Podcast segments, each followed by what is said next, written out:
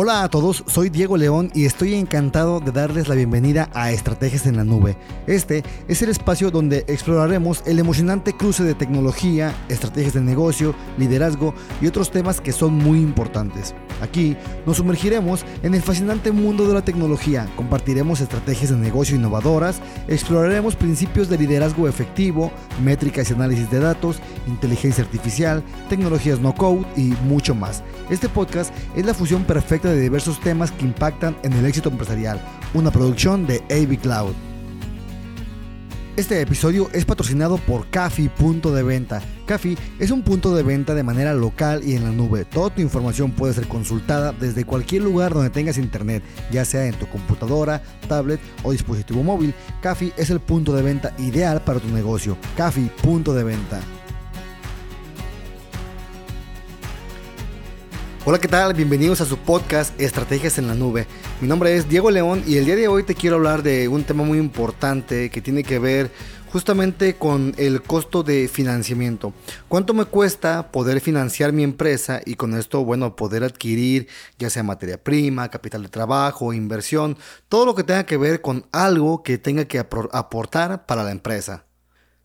El día de hoy vamos a mezclar diversos temas, por ejemplo, ya hablamos anteriormente de la liquidez, que es la liquidez, es el exceso de efectivo con el que contamos, o más bien el exceso de dinero con el que contamos, digámoslo, al cerrar cada mes. Cada mes, como declaramos impuestos dentro de lo que es México, bueno, tenemos un excedente de efectivo que no pudimos eh, deducir a través de cualquier tipo de variable. También vamos a hablar de lo que es el tipo de deudas, los tipos de intereses y es muy importante aprender a jugar con el dinero.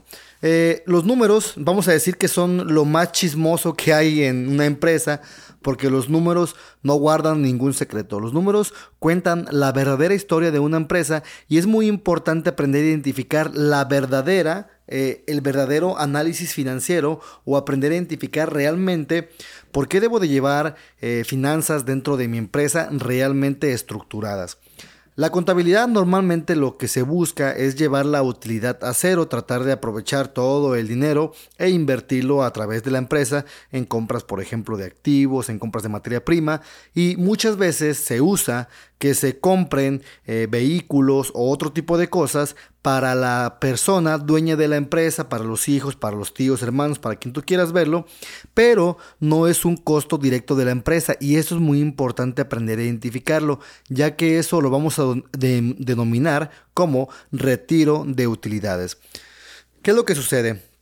Yo vendo muy bien, me va muy bien, tengo un costo relativamente bajo, por lo tanto genera una gran utilidad y un gran flujo de efectivo. Si yo no deduzco impuestos o más bien no invierto mi dinero en cosas, por ejemplo, activos fijos, materia prima, como ya dijimos anteriormente, ¿qué es lo que sucede? Me queda una utilidad alta o grande, de la cual yo voy a pagar una cantidad de impuestos correspondiente. Gracias a las leyes fiscales que existen y todas las estrategias fiscales que hay, podemos deducir de una forma u otra ese dinero. Pero eso es un término netamente fiscal. Aquí hablamos de finanzas, realmente lo que entra y sale, que es directamente relacionado a la empresa. No entra nada personal. Si es algo personal y no es parte de un sueldo de la empresa, por ejemplo, el dueño no se quiere poner un sueldo, él prefiere gastar y gastar y gastar y gastar, en vez de considerarlo como un sueldo, vamos a considerarlo como retiro de utilidades o poner una cantidad como sueldo y lo demás se llama retiro de utilidades. Esto nos va a servir justamente para saber qué tan rentable meramente somos en la empresa y cuánta utilidad estamos generando realmente. No una utilidad fiscal, repito, donde hablamos de llevar eh, la utilidad lo más bajo posible para pagar la menor cantidad de impuestos, sino realmente cuánta utilidad generó mi empresa.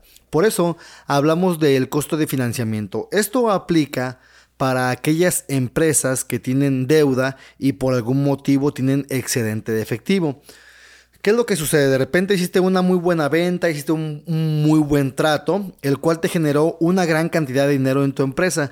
¿Qué es lo que normalmente hacen la mayoría de empresarios, emprendedores, etcétera? Es comprar materia prima. Pongamos el ejemplo de una empresa que se dedica a la venta de computadores. Entonces, ¿Qué es lo que hace? Bueno, eh, tiene un excedente de 100 mil pesos, va y compra computadoras. También tiene una deuda y esa deuda la comienza a pagar poco a poco, comienza a amortizar y a pagar el capital, el interés que le corresponde a esta deuda pero normalmente la mayoría de empresas, empresarios y personas decidimos que queremos comprar materia prima porque la materia prima, bueno, aparte de que es un activo, es un activo que está ahí esperando a convertirse en efectivo a través de una venta y generar rentabilidad, claro, eh, nos permite poder eh, deducir la utilidad, reducirla y con esto pagar menos impuestos. Si tú tienes un excedente de ventas y tienes ausencia de inventarios, esta estrategia es perfecta. El comprar e invertir en materia prima, invertir en activos, etcétera, porque tú tienes un excedente de venta que no te das abasto para poder hacerlo. Pero, ¿qué sucede cuando tú no tienes un excedente de venta? ¿Qué quiere decir? Que siempre tienes un gran, gran inventario dentro de tu empresa. Bueno, recordemos que también existe el costo del almacenamiento, que ¿qué es esto? Cuánto me cuesta la bodega donde tengo guardada mi mercancía, cuánto me cuesta tenerla guardada, qué riesgos corro al tener guardada mi mercancía, por ejemplo, que se pueda dañar, que me la puedan robar, que se pueda mojar. Si yo no tengo asegurada esa mercancía, corre un gran riesgo y esto puede generar grandes problemas. Entonces, ¿qué hablamos? Dentro de los de las deudas va a haber dos tipos de deudas, las que son deudas, digamos, eh, legalmente constituidas y deudas no legalmente constituidas y también depende del tipo de interés. Esto va a aplicar para todas las deudas que tengas sobre saldos insolutos. ¿A qué nos referimos cuando hablamos de saldos insolutos?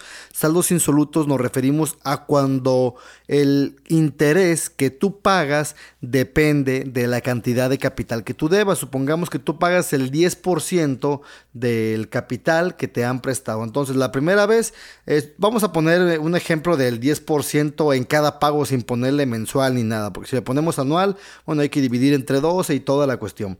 Pero, ¿qué es lo que sucede? debemos 50 eh, mil pesos, entonces yo esto lo multiplico por punto 10 y quiere decir que de esos 50 mil pesos, 5 mil pesos son única y exclusivamente de intereses. Eso es un costo de financiamiento. ¿Cuánto me cuesta mantener mi deuda? ¿Cuándo debo de pedir deuda y cuándo no? Si tú por algún motivo la utilidad que te va a quedar después de invertir ese dinero, supongamos que tú inviertes esos 50 mil pesos en equipo tú le ganas el doble, le ganarías 100 mil pesos. De esos 100 mil pesos, tú vas a pagar todavía 20 mil pesos de comisiones. Estos son 100 mil menos 20 mil, te quedan 80 mil pesos. De esos 80 mil pesos, tú vas a pagar todavía 5 mil pesos de lo que es interés, por lo tanto todavía te queda el 25 o 25 mil pesos de utilidad directa sobre esa deuda. Por eso se puede entender que esa deuda fue manejada correctamente. Ahora, ¿cuándo debo de pagar mis deudas rápidamente? ¿Cuándo debo de esperarme? ¿Cuándo debo de cumplir con el plan de pagos? ¿Cuándo puedo adelantarme? Si volvemos al ejemplo anterior, que tenemos un excedente de efectivo y tenemos dos opciones para poder deducir impuestos. O compro materia prima o puedo abonarle a las deudas siempre y cuando estas deudas sean sobre saldos insolutos. De otra manera, no recomiendo eh, adelantarse porque no tiene ningún caso adelantarse. Ahorita vamos a poner otro ejemplo. Entonces, ¿por qué es más sano poder abonarle a las deudas y no invertir en materia prima? Vuelvo a repetirlo, todo depende de un montón de cosas. Por ejemplo, si lo que es tus ventas exceden a tu nivel de compras, o sea que vendes más de lo que compras, lo más correcto siempre es tener inventario, buen inventario para poder hacer eh, réplica o poder hacer un ataque contra este excedente de ventas. Pero si por algún motivo te estás sobre inventariando, no tiene ningún sentido porque ya hablamos del costo del mantenimiento de inventario, del almacenamiento y todo lo que puede llegar a pasar. Entonces, en vez de hacer eso, yo le voy a abonar directamente a mi deuda. De parte de que voy a abonar y pagar el interés que debo del mes, voy a abonar directamente un excedente a capital y este excedente lo que va a provocar es que mi próximo pago tenga que pagar muchos menos intereses. Por lo tanto, mi costo de se va a reducir en cantidad, tal vez en tiempo no, porque todavía decimos, bueno, lo voy a pagar en cuatro años, pero ya estoy pagando menos ¿Por qué? Porque ya le aboné una gran parte a lo que fue mi capital de manera directa. Este pago aún lo puedes deducir en la parte de tu utilidad y te va a ayudar bastante. Caso contrario, supongamos que tú sacaste un préstamo con alguien independiente que se dedica a hacer préstamos te prestó mil pesos, tienes que pagar mil trescientos a 13 semanas, son 100 pesos por semana. Eh, si lo traducimos esto a miles o a cientos de miles o a millones, y alguien dice, ah, voy a pagar esa deuda para ya quitarme deudas de encima. ¿Por qué lo haces si lo que vas a provocar es una eh, descapitalización, vas a perder flujo de efectivo, lo que no es recomendable. Lo más recomendable es que si la deuda no tiene ningún beneficio pagarla antes de tiempo, la pagues en el tiempo que se te corresponde o que te tocó haberla pagado, porque no hay ningún beneficio directo de hacer el pago de esa deuda antes de tiempo, a diferencia de una deuda de saldos insolutos, como acabo de repetir. Si tú de esos 50 mil pesos que sacaste le puedes abonar 20 mil por un excedente de efectivo que no sabías que iba a llegar y que llegó de repente, bueno, ya nos quedan 30 mil. Por lo tanto, el interés va a disminuir bastante para la próxima. Pudimos reducir la utilidad, poder bajarla y con esto poder... Eh, pagar menos impuestos en su defecto o tomar una estrategia correcta. Por eso es que entender los números es muy importante para saber hacia qué parte voy a correr. Voy a correr la parte de invertir en materia prima, cuándo depende de qué, voy a pagar mis deudas antes de tiempo. Otra cosa muy importante que puedes hacer como empresa, depende de tu giro, lo vuelvo a repetir, es pagar anualidades de los servicios que tú tengas. Por ejemplo, dentro de mi empresa utilizamos mucho lo que es banco de imágenes, banco de audio, eh, banco de herramientas como Adobe Premiere, Adobe Photoshop, eh, etc. Antes se pagaban de manera mensual, ¿por qué? Porque no había un flujo de efectivo que nos pudiera mantener o que nos no había más bien la forma de poder pagar sin, sin tener un daño en nuestro flujo de efectivo.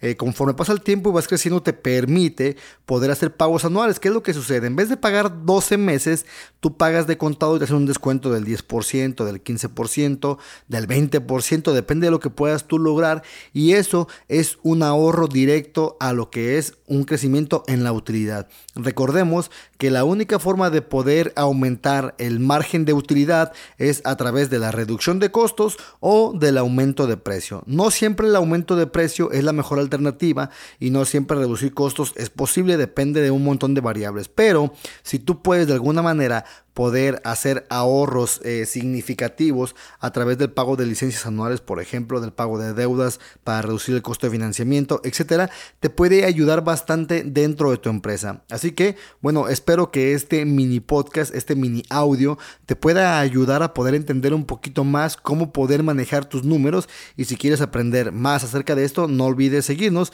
Si requieres asesoría personalizada en materia de finanzas, no dudes en contactarnos. Nuestro número es 317 10 35768. Es número de México, LADA más 52 317 10 35768. Nuestro correo electrónico es diego.león abcloud.com.mx. Nos encuentras en YouTube como AB Cloud, Innovación en la Nube. Gracias por escucharnos, nos vemos en próximos videos.